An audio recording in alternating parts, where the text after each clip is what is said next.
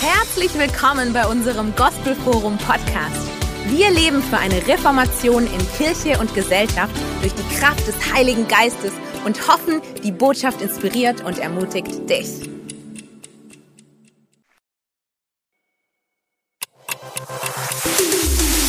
Herzlich willkommen bei unserem Gospelforum Podcast. Wir leben für eine Reformation in Kirche und Gesellschaft durch die Kraft des Heiligen Geistes und hoffen, die Botschaft inspiriert und ermutigt dich. Was für ein herrlicher Tag, in dem wir wohnen, was Gott alles auf dieser Welt tut. Also manche schauen alles, was negativ läuft, in, auf der politischen Ebene, auf der wirtschaftlichen Ebene, auf der Sozialebene, aber Gott tut was Herrliches in unseren Tagen. Dinge, die nie zuvor geschehen sind. Wie Leute zu Jesus kommen. Ich habe gedacht, als wir dieses Lied äh, angefangen haben auf Portugiesisch. Es gibt ein paar Leute aus Brasilien hier in der Gemeinde, das weiß ich, Portugal und so weiter. Die haben sich bestimmt gefreut, eine eigene Sprache zu singen. Aber ich musste dran denken an etwas, was ganz besonders läuft in unseren Tagen. Gottes Volk fängt an, aufzustehen, zu strahlen mit der Licht seiner Herrlichkeit auf eine ganz neue Art und Weise in unsere Tagen. Letzte Woche, einige von euch haben vielleicht mitbekommen, in Brasilien gab es eine ganz besondere Veranstaltung und etwas, was ich glaube ein Vorläufer ist von dem, was demnächst auch in Europa kommen soll. Es gab nämlich in Sao Paulo eine Veranstaltung, das heißt The Sand. Und es war eine Versammlung von Christen, die zusammengekommen sind, zu beten, zu fasten, von Gott zu hören, Jesus anzubeten und wirklich eine Bevollmächtigung zu kommen, in die Ernte zu gehen, weil die Ernte ist reif. Leute sind bereit, Jesus anzunehmen und man merkt dass es Arbeiter gibt für die Ernte heute auf eine Art und Weise, was nie zuvor gab. Jesus hat gesagt, die Ernte ist reif, aber wo sind die Arbeiter, die Mitarbeiter? Aber es kommt aus, auf eine neue Ebene. Die Leute wollen zusammen sammeln vor Jesus und sagen, hier bin ich, sende, sende mich her. Und es gab einen Impuls, eine Veranstaltung in Brasilien zu machen für solche Leute. Die haben gesagt, ja, Brasilien, es ist schon richtig heiß im Geist dort. Vielleicht mieten wir ein Stadion. Aber die hatten gar nicht erwartet, was da passieren soll, würde. Weil die haben einfach Tickets für diese Veranstaltung verkauft. Es gab 80.000 Plätze im Stadion. Das ist eine Riesennummer. Wir sagen, okay, wir, wir haben richtig viel Tickets verkauft schon für unsere Heilungskonferenz, 300. Innerhalb von sechs Stunden als diese, diese Veranstaltung angesagt wurden, waren alle Tickets weg. Innerhalb, das war schneller als jede Konferenz, was in Brasilien stattgefunden haben. Das zeigt etwas. Dann haben sie gesagt, okay, also wir brauchen mehr Sitzplätze. Mieten wir noch ein Stadion. Die haben ein anderes Stadion gemietet. Innerhalb von drei Tagen waren alle Tickets weg, noch 50.000. Dann haben sie gesagt, hey, lass uns noch ein Stadion mieten in eine andere Stadt, in Brasilien, die Hauptstadt von Brasilien. Und dieser Stadion war auch erfüllt. Also der Punkt ist nicht, dass, ich meine, 150.000 Leute, das ist eine Riesennummer, aber Gott weckt seine Gemeinde auf. Gott weckt seine Gemeinde auf, auf eine neue Ebene, wo, wo wir brauchen tatsächlich Stadion.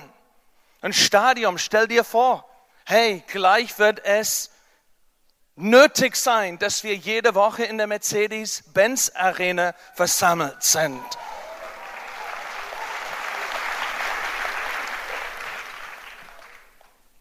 Weil Gott unterwegs ist in unsere Tagen.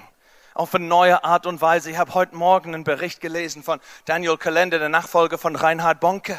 Etwas ganz Besonderes läuft bei seinen jetzigen äh, äh, äh, Veranstaltungen in Afrika, wo Berichte kommen von Toten, die auferweckt sind. Also richtig krasse Dinge laufen. Gott ist unterwegs. Das Licht Gottes wird heller in unserer Gesellschaft. Und gerade darum äh, möchte ich heute Morgen ein bisschen erzählen. Weil auf der einen Seite gibt es Leute, die sagen, hey, es wird alles heller und herrlicher und es wird immer zunehmen, bis Jesus kommt. Und ich sage, Halleluja, so wird es sein. Auf der anderen Seite gibt es Leute, die sagen, es wird immer finsterer und dunkler, bis Jesus wiederkommt. Und dazu sage ich auch Amen. Wir leben in einer ganz einzigartigen Generation. eine Generation, wovon Jesus gesprochen hat in Matthäus 13. Er hat gesagt, es wird eine Generation geben, wo die Ernte kommt und das Weizen reift in der gleichen Generation, wo Unkräuter reifen auch, wo Bösheit und Gerechtigkeit gleichzeitig in die Fülle kommen. Weißt du, was gut dran ist? Man merkt, was richtig ist, was wahr ist, was vollkommen ist und was gut ist. Man merkt die Bösheit, aber man merkt auch, dass Gerechtigkeit da ist. Aber mitten in solche Umständen kommen Leute ein bisschen durcheinander. Die sagen, hey, was ist denn los? Ich kann es nicht einordnen. Auf der einen Seite wird es schlechter, auf der anderen Seite wird besser. Was ist überhaupt die Wahrheit? Wir mögen es nicht, in so einer Spannung zu leben. Wir können manchmal nicht die Spannung aushalten. Ich bin viele Jahre unter junge Leute unterwegs. Und immer die Frage ist, ist es A oder ist es B? Und ich sage, ja. Und junge Leute, die kommen durcheinander, aber eins muss die Wahrheit entsprechen. Habe ich Gott gewählt oder hat Gott mich gewählt? Ja. Das sind viele Paradoxen in unser Leben, und sogar in unser christliches Leben Dinge, die gleichzeitig scheinen, einander widerzusprechen, aber gleichzeitig die Wahrheit entsprechen. Und wir können das nur einordnen, wenn wir verstehen, hey, was sagt Gottes Wort dazu? Was sagt Gottes Wort dazu? Weil Gottes Wort ist ganz klar, was demnächst kommen wird. Ich habe nicht die Zeit, heute Morgen über die Zeichen zu reden, was die Bibel sagt, geschehen werden, vor Jesus wiederkommt. Es geht um das Evangelium, wird in aller Welt unter jeder Volksgruppe gepredigt, vor Jesus wiederkommt. Es wird eine Ausgießung des Heiligen Geistes geben, wie nie zuvor. Das jüdische Volk wird errettet werden. Und wir sehen Trends in der Gesellschaft, was uns zeigen, hey, es kommt voran. Jesu Wiederkunft ist nicht weit weg. Halleluja. Ihr Lieben, das ist eine gute Nachricht. Da darfst du dich freuen. Ich glaube, wir sind das erste Generation, was uns wirklich nicht damit beschäftigt, weil wir es so gut in der Gegenwart haben. Aber die Hoffnung aller Generationen in der Gemeinde war, Jesus, komm mal wieder. Mach alles neu. Das ist unsere Hoffnung, das ist unser Anker. Das ist, wozu wir wieder geboren sind, damit wir keine Angst vor dem Tod haben dürfen, weil wir erkennen, es gibt einen König, er hat ein Königreich und er kommt wieder zu herrschen und wir werden immer bei ihm sein. Aber wenn wir Dunkelheit gleichzeitig und Herrlichkeit, wie ordnen wir das ein? Eine Gruppe sagt, wir ignorieren halt, was passiert. Wir warten halt ab, mal schauen. Das ist ein bisschen gefährlich weil es wird gewisse Dynamik in der Gesellschaft passieren und du wirst es nicht einordnen, dann kommst du in Verwirrung. Kommst du vielleicht in Angst. Du schaust in den Nachrichten. Oh, was läuft? Coronavirus. Vielleicht werden wir alle angesteckt werden. Vielleicht haben die Chinesen etwas vor. Und dann kommen verschiedene Verschwörungstheorien. Ja, was läuft in Russland und in diesem Land und hinter den Kulissen? Ihr Lieben, Gott hat uns den Plan schon vorgegeben. Die Welt wird nicht eines Tages einfach explodieren oder Weltuntergang, weil Gott sitzt auf seinem Thron und hat einen Plan.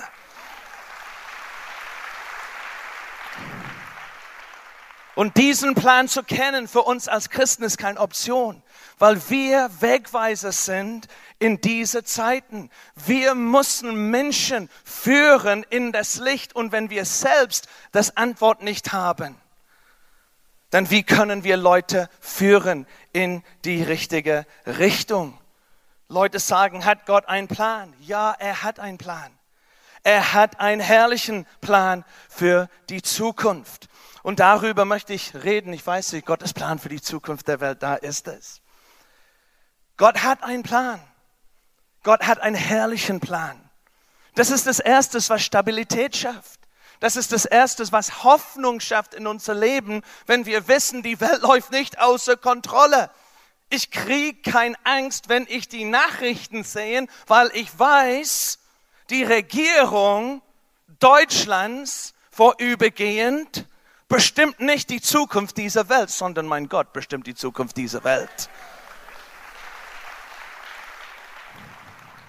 Ich kann dafür beten, aber ich mache mir keine Sorgen drüber. Hey, die Welt wird nicht untergehen, weil Präsident Putin ein Fehltritt macht oder etwas Blödes geschieht in Amerika oder Großbritannien oder Deutschland. Ich mache mir keine Sorgen drüber, weil Jesus bestimmt die Zukunft der Welt. Und er hat einen Plan und sein Plan ist nicht für einen Weltuntergang, sein Plan ist die Welt zu erfüllen mit der Herrlichkeit Gottes. Habakkuk 2, 14 sagt folgendes. Die Erde wird voll der Erkenntnis der Herrlichkeit des Herrn sein, so wie die Wasser den Meeresgrund bedecken. Ich habe etwas über das Wort Gott gelernt über den Jahren. Und das ist das Gottes Wort, sagt, was es bedeutet und bedeutet, was es sagt. Das ist kein Poesie. Das ist eine Verheißung dieser Erde. Stuttgart wird erfüllt werden, wird voll sein der Erkenntnis der Herrlichkeit des Herrn sein. Kannst du Amen dazu sagen? Ihr Lieben, wir sagen langsam Amen dazu, weil das nicht unserer Realität entspricht. Weil öfters sind unsere Gedanken mehr beschäftigt mit dem, was wir sehen, als mit dem, was verheißen worden ist in der Heilige Schrift. Gott hat es alles vorhergesagt. Und das ist unser, wie Peter das vor ein paar Wochen gesagt, unser Wettervorhersage. Hey, wir wissen, wie es ist und wir können darauf vertrauen und unser Leben darauf aufrichten, wenn wir den Plan kennen. Ich, ich frage nicht, wer nicht an die Arbeit gegangen ist oder in die Schule gegangen ist letzten Montag. Aber einige von euch blieben einfach zu Hause. Warum? Weil ihr wusstet, dass ein Sturm kommt. Und zwar, das war kein nette und schöne Sabine. Das war bösartiger Sturm Sabine, was kommen sollte. Und ihr Lieben, da wir wussten, manchmal denken wir, oh, äh, äh, äh, wenn etwas Schlimmes kommt, ich ignoriere das und ich beschäftige mich da, da, damit nicht, was Schlimmes passiert. Ich einfach stecke meinen Kopf in den Sand und warte, bis es vorbeiläuft. Aber keiner von euch war unglücklich, dass du wüsstest, dass dieser Sturm kommen sollte. Einige hätten sonst stehen auf der Bahngleis und gefragt, hey, warum kommt mein Bahn nicht heute? Warum kommt mein Zug nicht heute? Wir haben uns darauf vorbereiten können, weil wir wussten, was auf uns zukommt. Und weil wir wussten, was auf uns zukommt, könnten wir uns darauf vorbereiten. Verständnis über die Zukunft bereitet Sicherheit vor und nicht Angst. Leider haben viele Leute gesagt, hey, ich lese in die Bibel, furchtbare Zeiten werden kommen, ich schließe einfach mein Bibel zu und beschäftige mich gar nichts damit. Warum? Weil wir, oh, das ist ein bisschen ängstlich. Hey, ich will wissen, was Stürmer vor mir liegen. Wenn ich weiß, was die Zukunft in die Zukunft liegt, kann ich mein Herz darauf vorbereiten, kann ich mein Leben darauf vorbereiten, damit ich sicher bin. Ich baue nicht mehr mein Haus auf dem Sand, wenn ich weiß, dass ein Sturm kommt. Ich baue mein Haus auf dem Fels. Und das ist, was Gott für uns will. Und übrigens, obwohl am Ende der Geschichte es richtig spannend wird, die Geschichte in sich ist noch mehr spannend weil die Geschichte hat mit diesem Thema zu tun. Die Erde wird voll der Erkenntnis der Herrlichkeit des Herrn sein. Das war immer Gottes Plan. Gottes Plan war immer, die Welt mit seiner Herrlichkeit zu erfüllen, mit Bezug auf die Herrschaft eines Mannes mit seiner Frau. Ein Bräutigam und seine Braut. So fing die Geschichte an in 1. Mose 1 und 2 und so endet die Geschichte in Offenbarung 20, 21 und 22. Gott hat vor, diese Erde zu erfüllen mit seiner Herrlichkeit, mit sein Königreich, mit Gerechtigkeit, Friede und Freude und die gegenwärtige Kraft des Heiligen Geistes überall. Das ist Gottes Plan. Darum beten wir, dein Reich komme, dein Wille geschehe, wie im Himmel, so auf Erde. Dass die Erde, das Himmel auf Erde kommt, das wird realisiert bei der Wiederkunft Jesus. Und der Grund, warum Dunkelheit und Finsternis zunimmt, ist, es gibt jemand, der die Macht genommen hat, illegal, vor einigen Jahren und er widersteht diesen Plan und sagt, nein, Jesus, du darfst nicht wiederkommen, du darfst deine Herrlichkeit nicht in mein Welt bringen. Ihr Lieben, er weiß noch nicht, dass er schon überwunden worden ist. Dass der Jesus schon der Sieger ist, dass Jesus schon Vollmacht gegeben worden ist über alles, was im Himmel ist und alles, was auf Erde ist. Aber trotz dessen widersteht er, widersteht er diesen Plan. Und deswegen kommt es zu einer Kollision, zu einem Konflikt, vor Jesus wiederkommt. Weil der Feind will nicht, dass Jesus wiederkommt. Aber wir als Gottes Volk, wir müssen uns nicht zurückziehen. Wir müssen keine Angst davor haben, was kommt, weil wir verstehen, unser Jesus ist der Sieger. Unser Gott sitzt auf seinem Thron. Unser Herr wird die Erde mit seiner Herrlichkeit erfüllen. Es ist ganz wichtig, dass wir uns beschäftigen. Zweiter Punkt, das Verständnis der Endzeiten ist notwendig für unsere Hoffnung und unsere Zuversicht. Es ist ganz interessant, eine der Hauptthemen in der Bibel ist die Endzeiten. Warum? Weil die Bibel eine Geschichte ist. Es richtet sich auf ein Ziel. Und wenn man das Ziel versteht, weiß man, wie man heute leben soll. Wenn ich weiß, dass ich in Urlaub gehe, Ski zu fahren, pack ich mein ähm, äh, Schwimmhose, mein ba äh, Badeanzug nicht ein. Wenn ich zum Strand gehe, pack ich nicht mein Skisachen ein. Vieles, was in unser Leben, wie unser Leben gestaltet, hat zu tun mit, wo wir hingehen, was wir von der Zukunft erwarten. Und ihr Lieben, wenn wir verstehen, dieses Buch hat zu tun mit der zunehmendes Kommen des Königreich des Himmels auf Erde und wie das sich ergeben wird, bereiten wir entsprechend darauf hin. Viele Leute beschäftigen sich nicht mit der Endzeiten. Ich finde es ganz gefährlich. Wenn ich mich nicht auf meinen Sommerurlaub jetzt vorbereiten oder schon jetzt vorbereitet habe, kriege ich keinen Sommerurlaub. Ich komme nicht bei den Pfingstferien an und sage, hey, es wäre eine gute Idee, wenn wir in Urlaub gehen. Da wäre ich gar nicht dafür vorbereitet. Da fände ich vielleicht nichts. Und ihr Lieben, so ist es mit Gottes Plan. Wir müssen verstehen, was Gott vorhat. Wir müssen keine Angst davor haben, weil es eben Gottes Plan ist. Nicht unser Plan und nicht der Teufelsplan. Es ist Gottes Plan und alles, was er tut, ist vollkommen und gut. Einige sagen, ich kann es nicht verstehen. Es ist mir nicht relevant, ihr Lieben. Weil, wenn es in dem Buch ist, ist es für dein Leben relevant. Wenn es in dem Buch ist, ist es für dein Leben heute relevant. Leider haben wir das richtig unrelevant gemacht. Wir haben gesagt, gewisse Themen gehören die Akademiker.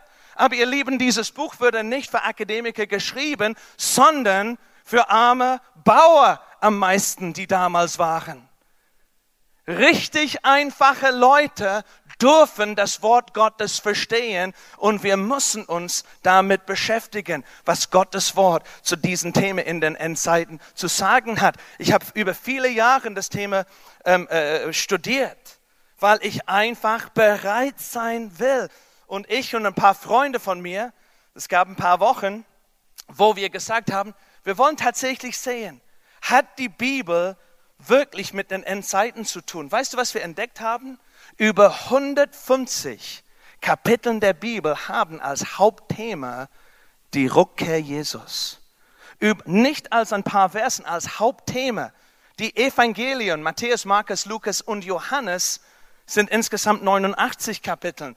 Aber die Kapiteln in der Bibel, die mit der zukünftigen Königreich Gottes zu tun haben, die Herrschaft Jesus und alles, was um sein kommende Herrschaft zu tun hat, 150 Kapiteln als Hauptthema. Ihr Lieben, es ist in dem Buch, weil Gott will, dass wir drüber wissen.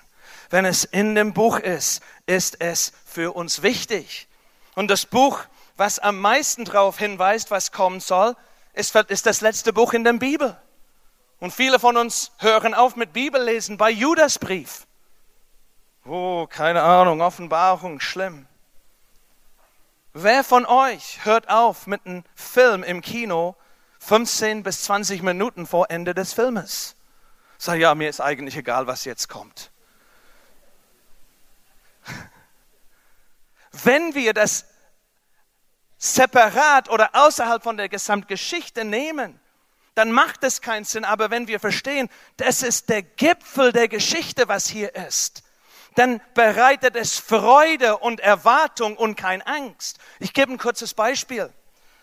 Mein, mein, mein Dad und ich und meine Brüder, ich habe äh, zwei Brüder und mein Dad und wir haben es geliebt, Westerns und Actionfilme anzuschauen abends, Samstagabends vor dem Gottesdienst.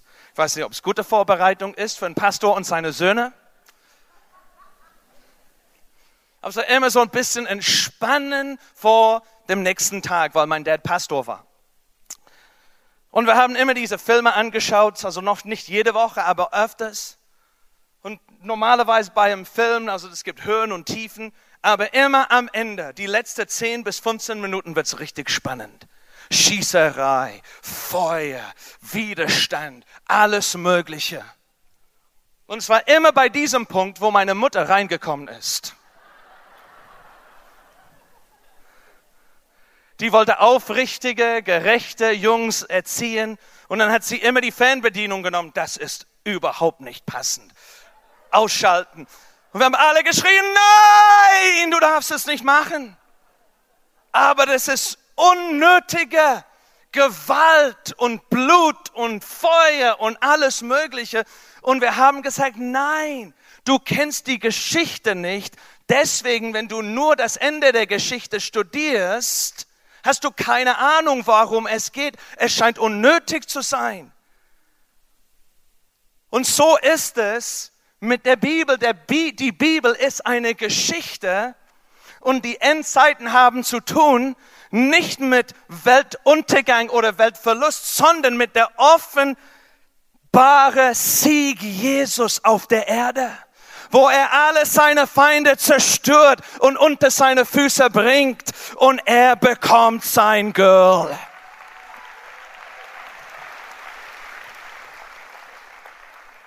Und deswegen können wir verstehen, was Offenbarung 1 über dieses Buch, es gibt nur ein Buch, wo ein ausdrückliches Segen da steht für, für die, die sich mit diesem Thema beschäftigen.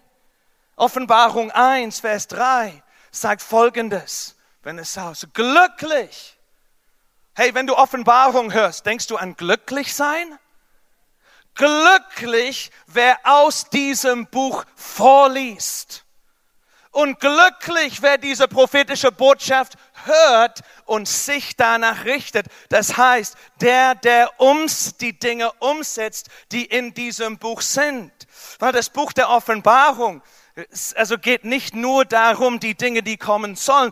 Das ist ein Handbuch, das uns die Werkzeuge gibt, uns vorzubereiten, nicht nur über zu leben in den Zeiten, wo Jesus wiederkommt, sondern zu überwinden.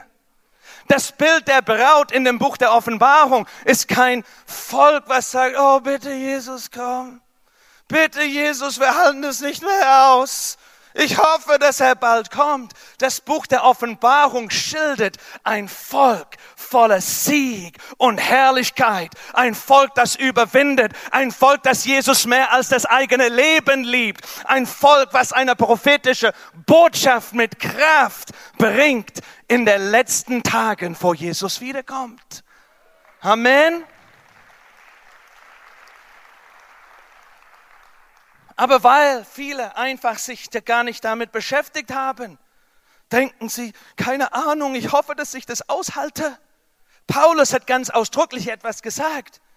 Hey, er hat gesagt, ihr seid nicht im Finsternis. Ich weiß nicht, ob wir das haben. Ihr aber, Brüder, ihr seid nicht in Finsternis, dass euch der Tag wie ein Dieb ergreife. Der Tag des Herrn die Geschehen und Ereignisse der Endzeiten. Wir, wir hören das als Sprüche. Der Tag des Herrn wird wie ein Dieb in der Nacht kommen.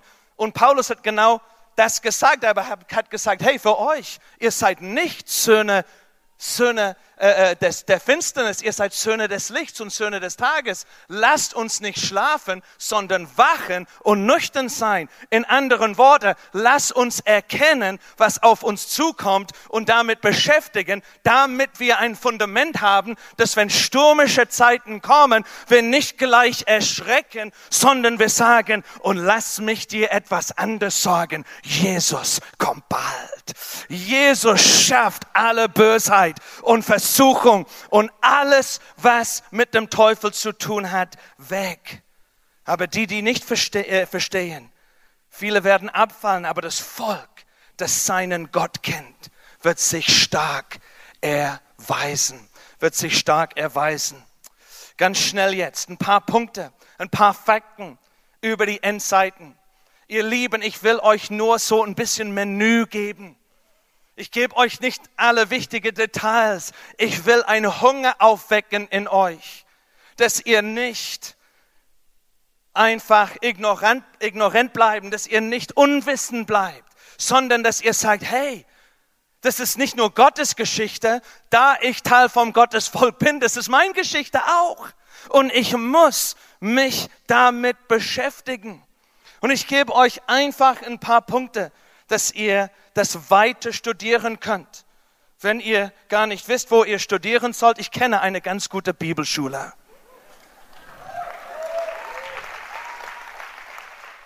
Anmeldung ist schon offen für nächstes Jahr, Revival Training Center.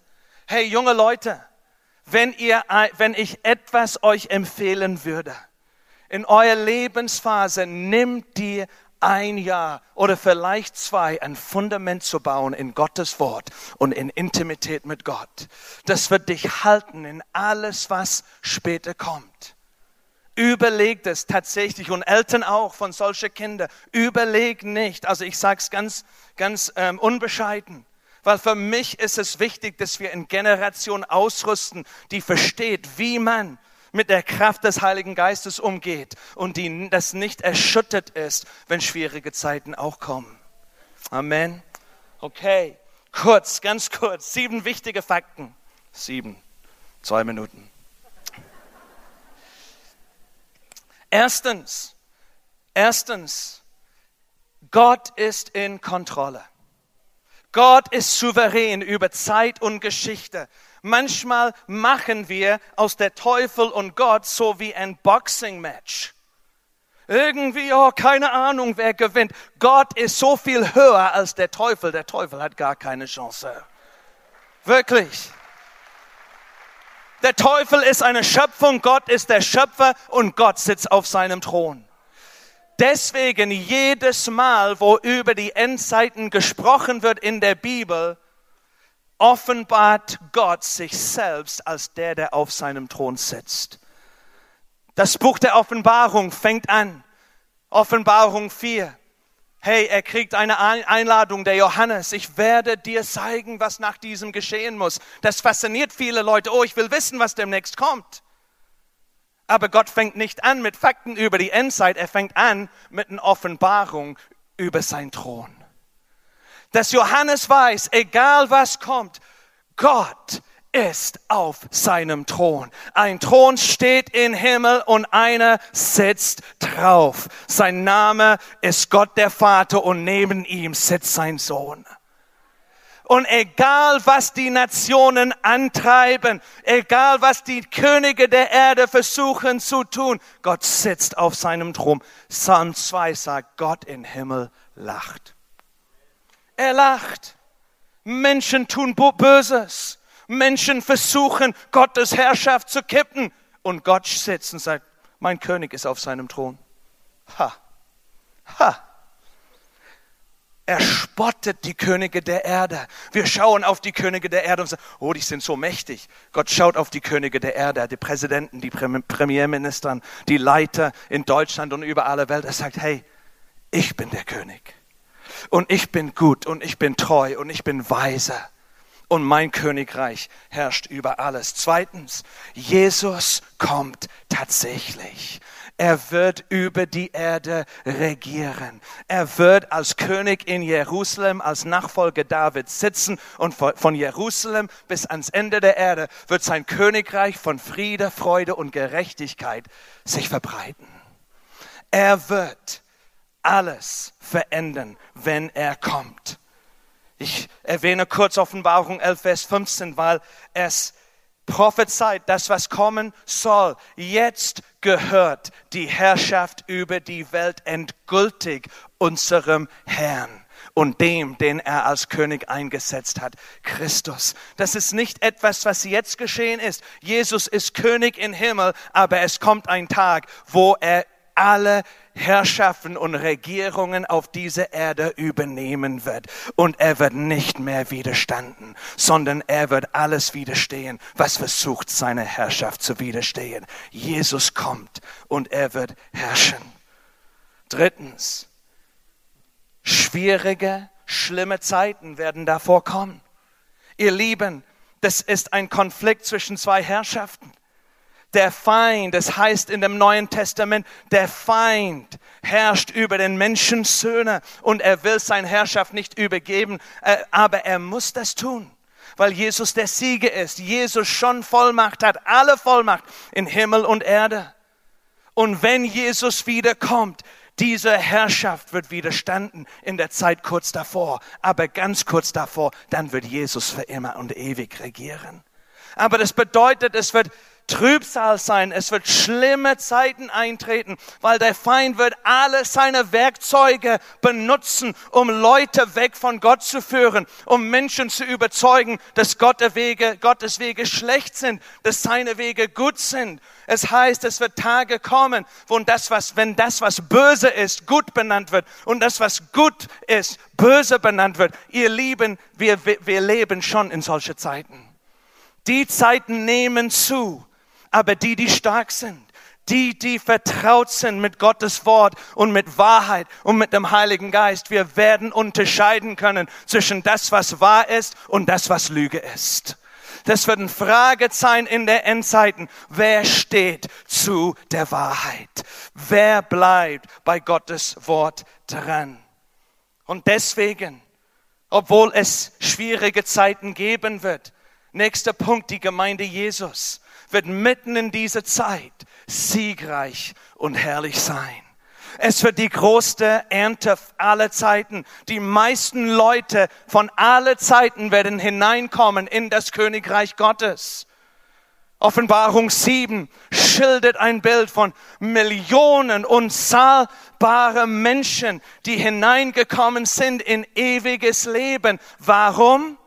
Weil es ein Zeugnis auf der Welt gibt. Und was heißt dieses Zeugnis? Die Gemeinde Jesus erfüllt mit der Kraft Gottes. Die Welt wird Jesus in der Gemeinde erkennen. Die Bibel lehrt uns, dass in den letzten Zeiten eine beispielslose Ausgießung des Heiligen Geistes geben wird. Die Erfüllung von alle Prophetien, was Jesus über seine Gemeinde gesprochen hat. Ich werde Himmel offen. Ich werde euch zurüsten, die gleiche Werke zu tun, die ich getan habe. Leute haben Angst, was passiert, wenn Untergang passiert in der Wirtschaft. Hey, Der Geist Gottes ist in dir, der fünf Brötchen und zwei Fischen multipliziert hat, 5000 Menschen zu ernähren. Glaubst du, dass er in dir lebt? Und Leute erleben das schon heute. Ich erkenne, ich habe Freunde, die Menschen ernähren sollten bei einem Grill, die Armen in der Stadt. Und die hatten kein Würstchen mehr. Und die haben den Grill einfach zugemacht. Ein paar Minuten später haben die den Grill geöffnet. Da waren noch fünf Würstchen da. Hier lieben wir lachen. Aber das ist die Wahrheit. Dein Gott ist größer als alle Pläne des Feindes. Und er wird seine Herrlichkeit in uns und durch uns offenbar machen, vor Jesus wiederkommt. Die Braut wird bereitet für ihr Bräutigam. Das Volk Gottes wird ihr Bräutigam entsprechen in Wort und Tat und Charakter auch. Huh, Halleluja. Fünftens, dein Leben endet nicht mit dem Tod. Ein Teil Grund, warum die Gemeinde in den Endzeiten furchtlos sein soll. Wir werden überwinden, wir werden Jesus lieben mehr als unser eigenes Leben. Weil wir werden einen ewigen Blick haben. Wir werden tatsächlich wahrnehmen, was die Bibel uns sagt. Hey, wenn wir Jesus zusagen, verliert Tod seine Kraft auf uns. Tod hat keine Kraft für die, die in Jesus Christus sind. Hey, ihr Lieben, es wird irgendeines Tages eine Übergangszeit geben. Aber von Gottes Perspektiv, die, die heute getauft worden sind, die werden nie sterben. Und wenn du Jesus gehörst, du wirst nie sterben. Du wirst einen neuen Körper anziehen, aber du wirst für immer leben und herrschen mit Jesus. Du wirst einen Auftrag haben, mit Jesus auf Erde zu herrschen. Hey, wenn du kein Furcht vor dem Tod hast, du kannst dich auf eine ganz neue Ebene Jesus hingeben wenn Furcht kein, wenn Tod kein Furcht bereitet in dein Leben. Ihr Lieben, du wirst an Orten und in Städten und in Länder gehen und Dinge für Jesus tun, was dir gar nicht bewusst sind. Sechstens, wenn Jesus wiederkommt, er wird alles wiederherstellen. Einer meiner Lieblingsversen beschreibt nicht nur, was Jesus tun wird, sondern wie er ist in sein Charakter weil er hat schon bei uns angefangen, indem jeder von uns, der Jesus gehört, eine neue Schöpfung ist. Und was wir jetzt erleben in unserem Leben, seitdem wir Jesus kennen, alles ist neu, sagt Gott über die ganze Erde. Offenbarung 21, Vers 5 spricht in der Endzeiten Gott über diese ganze Welt. Siehe, ich mache alles neu jede Beziehung, jeder Körper, die ganze Welt, das ganze Universum. Gott stellt alles wieder her. Er wird alle seine Feinde vernichten. Er wird der Feind ins Gefängnis bringen und dann später in dem Feuersee. Ihr Lieben, der Teufel und sein Engel werden keine Kraft mehr haben, die Welt zu verführen. Wer das glaubt, sagt Amen. Es ist deine Wahrheit. Es ist deine Zukunft. Und in dieser Atmosphäre wird die Erde mit der Herrlichkeit Gottes erfüllt. Und letztens, du wirst mit Jesus in aller Ewigkeit herrschen. Gottes Volk, die geliebte Braut Christi. Deine Berufung ist nicht irgendwo auf eine auf eine Wolke zu sitzen und eine Harfe zu spielen. Du wirst für immer Jesus anbeten. Du wirst ihm immer deine Liebe ausdrucken. Aber du hast eine herrliche Berufung. Jesus herrscht nicht alleine. Weil Gottes Plan war nie, dass der Mann, der Mensch alleine herrschen soll. Das erste, was Gott nicht gut fand in dem Garten, es ist nicht gut, dass der Mensch alleine sei. Ich will ihn ein entsprechende Partnerin machen. Und ihr Lieben, das sind wir. Und wenn Jesus kommt, er kommt für uns. Er nimmt uns zu sich und wir werden mit ihm für immer herrschen. 1. Thessaloniker 4 sagt folgendes. Denn der Herr selbst wird mit gebietendem Zuruf, mit der Stimme eines Erzengels und mit der Posaune Gottes von Himmel herabkommen. Ihr Lieben, das wird kein Geheimereignis sein, keine geheime Veranstaltung. Jesu Wiederkunft wird öffentlich angekündigt. Und die Toten in Christus werden zuerst auferstehen. Du wirst nie sterben. Danach die, die Lebenden, die übrig bleiben, zugleich mit ihnen entruckt werden in Wolken dem Herrn entgegen in die Luft. Und so werden wir alle Zeit bei dem Herrn sein. So ermuntert nun einander mit diesen Worten. Ihr Lieben, wenn wir nicht wissen, was in die Zukunft liegt, wie können wir einander mit diesen Worten ermuntern? Jesus kommt gleich. Und dieses Bild von der Entrückung, manchmal ist es schwer zu verstehen. Fliegen wir dann? Was, wie ist es? Ja, ich glaube, wir werden fliegen ihm entgegen. Aber das ist ein schönes Bild, das kommt von den römischen Zeiten. Vielleicht hast du Gladiator oder, oder solche Filme mal gesehen, wo der siegreiche König zurück in seine Stadt kehrt mit großer Triumph und Sieg. Und Jesus, sein Herrschaft ist diese Erde und er kommt zurück in großer Triumph und Sieg. Und was passiert, wenn der siegreiche König kommt?